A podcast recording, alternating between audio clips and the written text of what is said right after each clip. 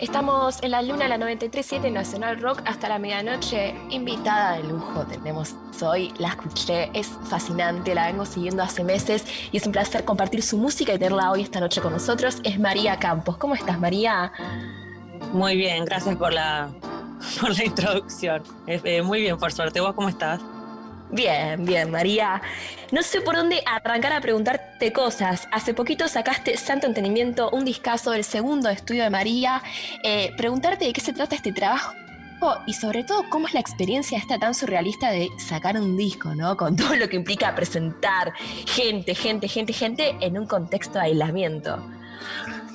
Sí, bastante triste te diría, pero bueno, ¿sabes lo que me pongo a pensar? Lo que hubiese sido eh, sacar un disco así hace 15 mm, años. Ahí te la regalo. Sin la posibilidad de, promocionarlo, pero ni. Bueno, por, por teléfono nomás, pero como que por suerte hay herramientas de trabajo que, que podés promocionar en algún otro, que otro país por Zoom y qué sé yo. Por, qué sé yo, puedes agarrar el teléfono y tocar una canción del disco acústica. No sé, es como que por suerte hay un par de herramientas que, que pude utilizar, pero la verdad que lo único que quería era subirme a un escenario y cantarlo, cantar las canciones, viste, que no lo pude hacer. Así que, sí, bastante... Y aparte, ¿sabes qué? Cuando dejas de tocar en vivo, te agarra un miedo. la, autopercepción de, de oxidación, ¿no? Es raro es horrible. Tengo mucho miedo de volver a tocar cosas que venía reaceitada, venía re canchera dentro de lo que soy yo. Viste, no sufría tanto el tema. Ahora me decís, no, hace un streaming, hace un autocine, y es como, estoy esperando que, no me obliguen a hacerlo, pero está bravo cuando te desacostumbras de algo que a mí me, lleva tanto esfuerzo o, tanta valentía, que al fin y al cabo es un poco lo mismo, eh, se te oxida eso, los, cojones se te oxidan. Claro, aparte vos venías de un año full, o sea, lugar de tocar, lugar que explotaba, no se nota que, era algo que, te costaba o que tenías que superar, la verdad no se notaba. y se come el escenario, pero fue un año tremendo. Totalmente, no, se notaba. Venía súper bien, venía careteándola perfecto, a mí misma más que nada venía haciéndome la canchera hasta que pim pam pum. Pero sí, claro, iba a ser una ópera, pensá que iba a ser una ópera. Wow. Eh, y estaba en, la, en, el 13 todos los días, la, la cortina de separadas, estaba, venía, venía con un muy buen ritmo. Pero bueno, vos sabés que con este tiempo, digamos, libre, un poco a la fuerza, eh, uno se pudo conectar de repente con, los artistas y, escucharlos. Si bien ya los venías escuchando, ¿no? Escucharlos un poquito con, esta intimidad, ¿no? Es decir, eh, soy yo en mi casa con la música y me parece que está buenísimo también para descubrir y redescubrir eh, voces y canciones como las tuyas, que además cuando uno te escucha cantar es como si le hablaras de frente a la persona, o sea, posta le restas contando una historia y eso eh, se siente y se valora más que nunca en estos momentos. Y ah, quería preguntarte, yo acá, a ver, mezcla de rap, payada y folclore, eh, te escuché aires flamencos y además alguna que otra vez te crucé a, la salida de Telonius o de Vivo, o no sé si de los dos lugares, es una mezcla hermosa, contame cómo es todo esto. Ay, bueno, no sé. Em, yo fui, me fue entrando los distintos géneros a, través de, relaciones amorosas, digamos. Era como, no soy una tipa que se pone a buscar música. Eh, soy bastante influenciable, entonces, qué sé yo, estuve muy, muy enamorada de chica de un tipo que tocaba blues y toda la música negra y, rock y todo eso. Entonces, yo me enamoraba del chico y la música me enamoraba también de alguna manera. Después entré en una época más punk, tu novio medio punk, después. y después solita, solita entré en el tango por, de la mano de mi profesora de canto que se burlaba de mí porque no sabía cantar en castellano muy bien, porque al principio cantaba en inglés porque escuchaba música en inglés. Entonces, Josi García me enseñó a través del tango a, cantar en, mi idioma, a decir, ¿viste? y con el tango aprendí bastante. Después está el flamenco, que también es un, género eh, súper clásico de, de, España, donde, no sé, también es muy de frente, el flamenco es desgarrada, te cantan con el cuerpo, no tienen ni técnica. Bueno, el tango tampoco. Pero viste estas cosas muy, muy fuertes de las culturas, no importa si es mía o no, me gusta muchísimo. Me gusta mucho, ¿sabes qué? El, la música regional eh, mexicana, ponele de las rancheras. sí, las rancheras tienen una onda. Y, es más, te re salen rancheros algunos temas, me encanta. Escuché en Instagram una versión tuya de Por una cabeza que también tenía como una onda así desgarrado. Mirá que es un tema ya desgarrado, lo sabemos, pero le, agarraste como. Era por una cabeza al cuadrado, o sea, por María Campos se ponen así las canciones. Canciones que además muchas eh, las escribís vos, más allá de algún que otro cover. Así que, ¿cómo nacen estas canciones? Yo me, me, armé como una especie de terapia musical, digamos inconscientemente, ¿no?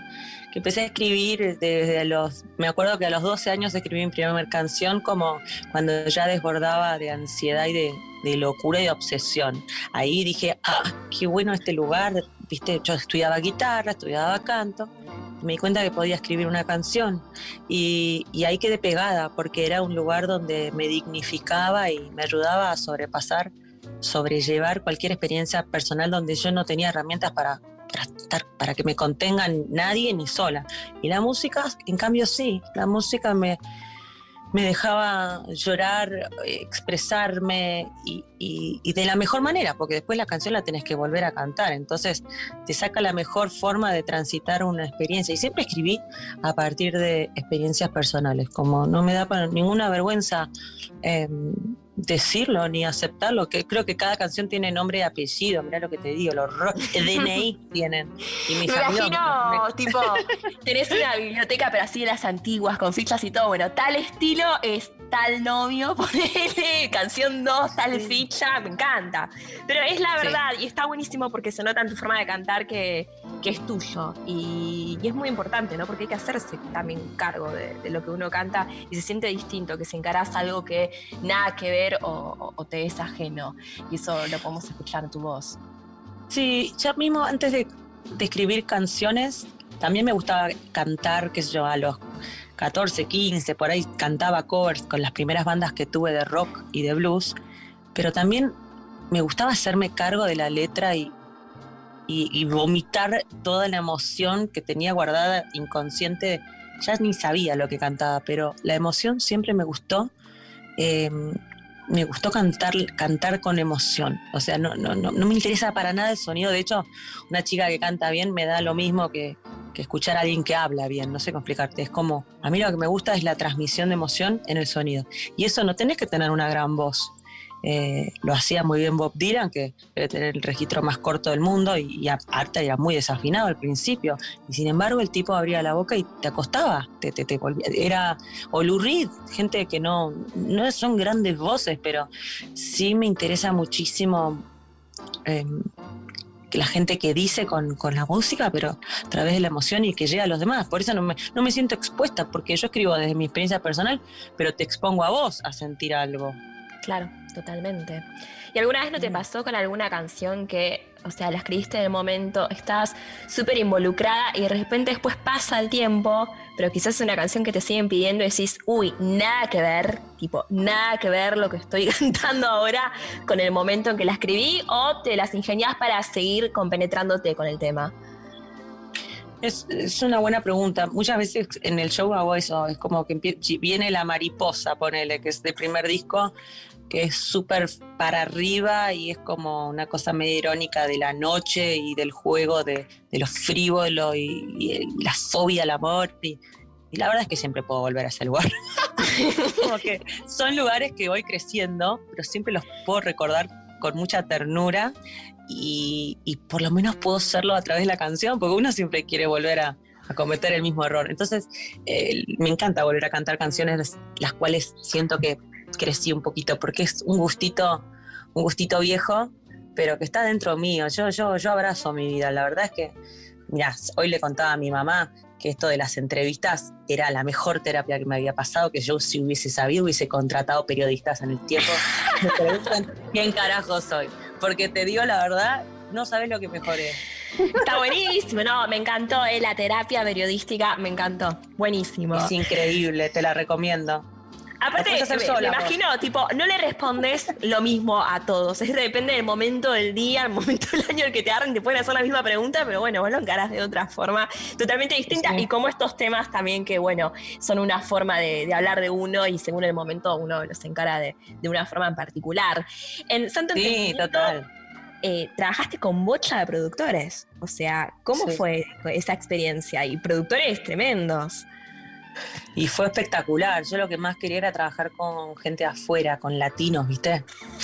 trabajé con un colombiano que se llama Daniel Valencia, trabajé con un cubano que se llama Yadam, que me partió la cabeza, porque son gente con una sangre bien distinta a nosotros y muy linda. A mí me gusta mucho eh, mezclar. Entonces, de repente, me acuerdo que con Yadam hicimos Si llegó el amor, y cuando me puso play en la base que había armado, casi me desmayo. Casi me desmayo. y, después tenés que estar a la altura de cantar, eh, a, la altura de esa base, ¿no? de esa entrega, de, esa onda. Así que imagínate, es como jugar a un deporte y jugar con, con alguien que juega mejor que vos en algún punto.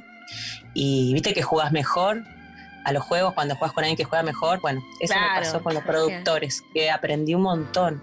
Y te digo la verdad, me la jugué bastante porque tenía las letras por la mitad, porque no, yo sabía mi techo para escribir y, no, y sabía que sin la presión de estar en el estudio con un productor así no la iba a poder terminar. Y las terminé medio en el estudio con ellos. Así que me salió bien.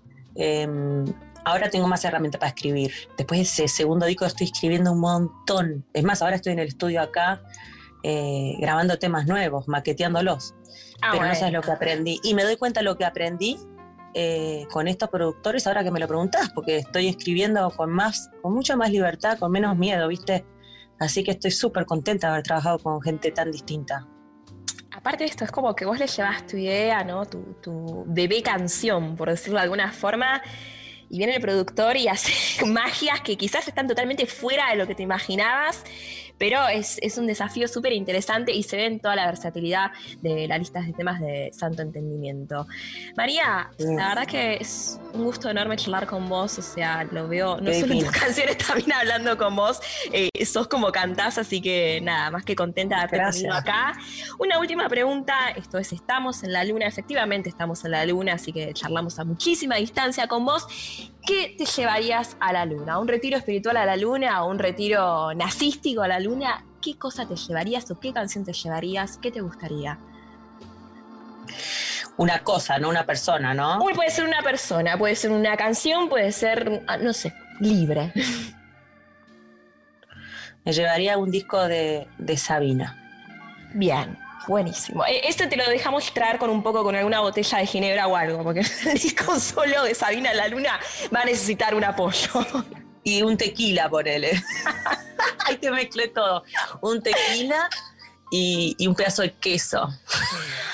Hermoso. Bueno, sí, venite, traelo todo y, sí, queremos compartirlo con vos. Nos encantó el maridaje. Bueno, María, te súper agradezco.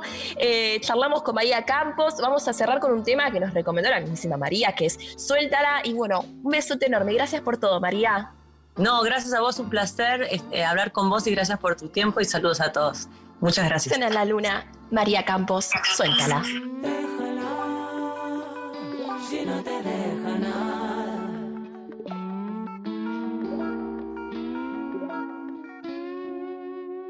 Pienso todos los días, antes de irte también. Si tu silencio lo turga, no te arrepientas después. Rompí el candado en tu boca, como la primera vez. No quiero robar tu corazón, quiero que me lo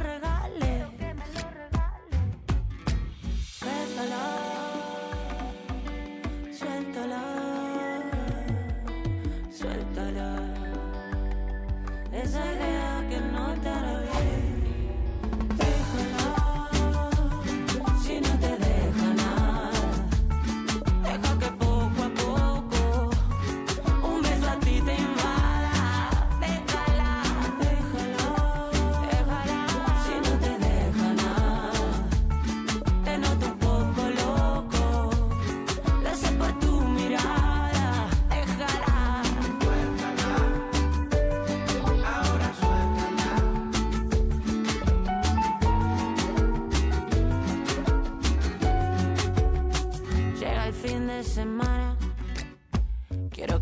tu opinión. Me ve como una tormenta y soy un rayo de sol. Pero cuando la sueltes y caiga en el piso, verás tu cara reflejada. No será la mía ni la de ella, la que duerme en tu almohada. Cuando decida venir por mí, ya no tendrás ni fuerza para saber quién soy ni qué te interesa. Suéltala, suéltala, suéltala. Esa idea que no te hará bien.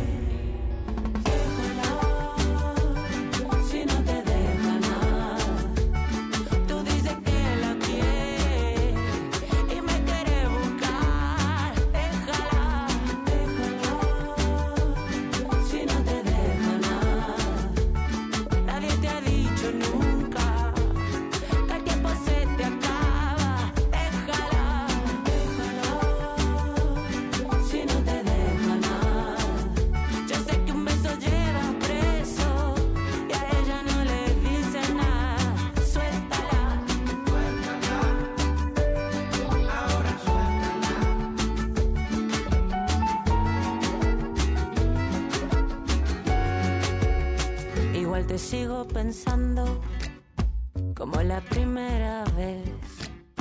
No quiero ser la culpable de que la dejes después. Rompí el candado en tu boca para robarte un tal vez. Ten los cojones bien puestos si me cruzas otra